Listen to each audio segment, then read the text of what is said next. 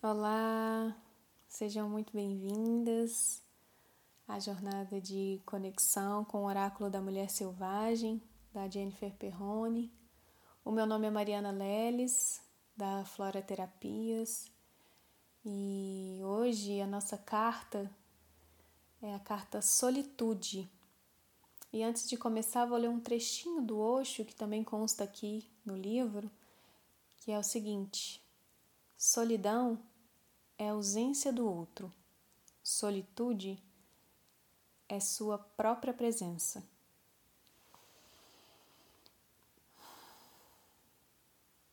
Existe uma diferença muito tênue e ainda assim muito significativa entre solidão e solitude. A primeira diz respeito à ausência do outro, a segunda fala sobre a presença de si. A vida moderna exige cada centímetro de pele de que dispomos e talvez ainda mais. Relacionamentos, emprego, filhos. O cabelo impecável, a unha feita, a depilação em dia. Não basta ser boa, é preciso ser muito boa em tudo e de salto alto, preferencialmente. Se antes a mulher ficava protegida no recanto do lar, hoje ganhamos o mundo mas pagamos o preço por sermos puxadas para todos os lados ao mesmo tempo, exigidas, convocadas.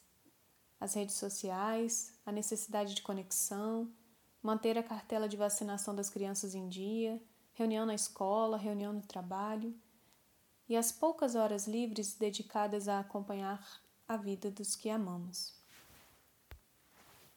curtir a última postagem, assistir o vídeo que alguém postou no grupo, brigar na reunião do condomínio com aquele vizinho indesejável que realmente não tem nada melhor para fazer na vida. E assim, cada segundo do dia vai sendo ocupado pela presença de tudo, mas uma completa ausência de si. A alma selvagem clama para um momento consigo mesma mas ao invés de desfrutar da própria presença, esse momento pode ser confundido com solidão. E isso pode representar um risco potencial. Quando isso acontece, a mulher corre o risco de ser raptada. No estado de solidão, a mulher pode se atirar à sorte de qualquer um que ofereça ou não a menor presença. Qualquer aceno de afeição já é tomado como um bote de salva-vidas. A solitude é diferente. É um estado de presença e autocompletude que apenas é alcançado quando o turbulento mar da solidão foi vencido. Como ensina Osho, o amor de verdade não é uma fuga da solidão. O amor de verdade é uma solitude abundante. A solitude é, portanto, um, um sentimento de completude em si, a partir do qual é possível estar com o outro. É também a cura para uma vida repleta de exterior, tudo para os outros, pelos outros, em favor dos outros, nunca para si. Existe uma espécie de egoísmo terapêutico que precisa ser aprendido pela mulher.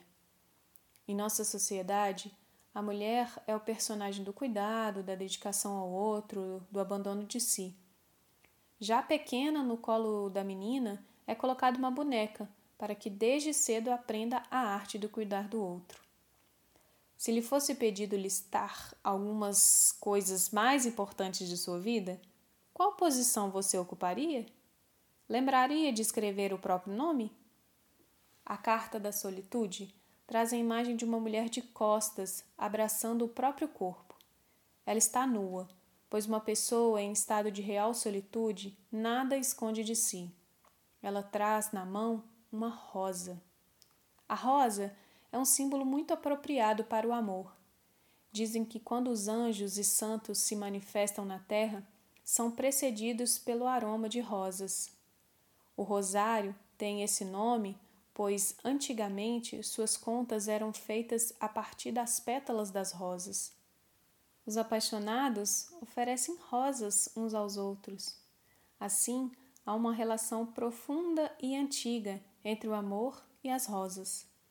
O amor deve ser percebido como um estado, nunca como uma ação. Ação é um movimento em alguma direção e sentido, O amor não pode ser uma ação, precisa ser um estado. O ser que ama o faz porque alcançou dentro de si um estado de amor. É bem parecido com o que acontece com as rosas. Uma rosa é, e a partir de sua essência exala perfume. A rosa não oferece seu aroma apenas aos apaixonados. Ela não escolhe como e quando oferecerá sua essência. A natureza da rosa a faz exalar o aroma, independente de haver ou não alguém para apreciá-la. Essa é a natureza do amor.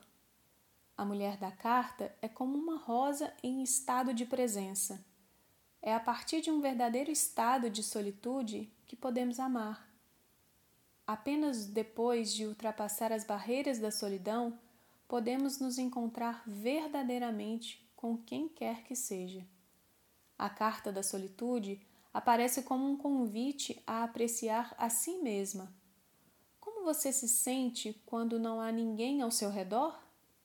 Drenada pela solidão ou alimentada pela solitude? Talvez você se esconda em tantos afazeres que sequer tem tempo para diferenciar uma da outra.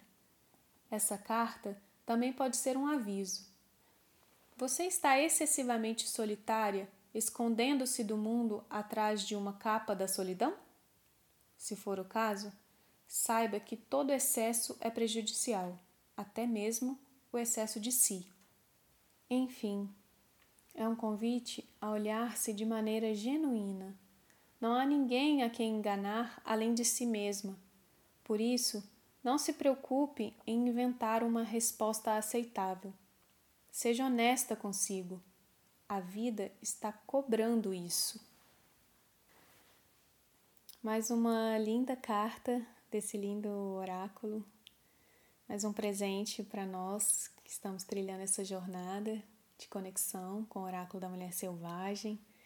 Espero que o convite à solitude ecoe em nossos corações e a gente se encontra na próxima carta.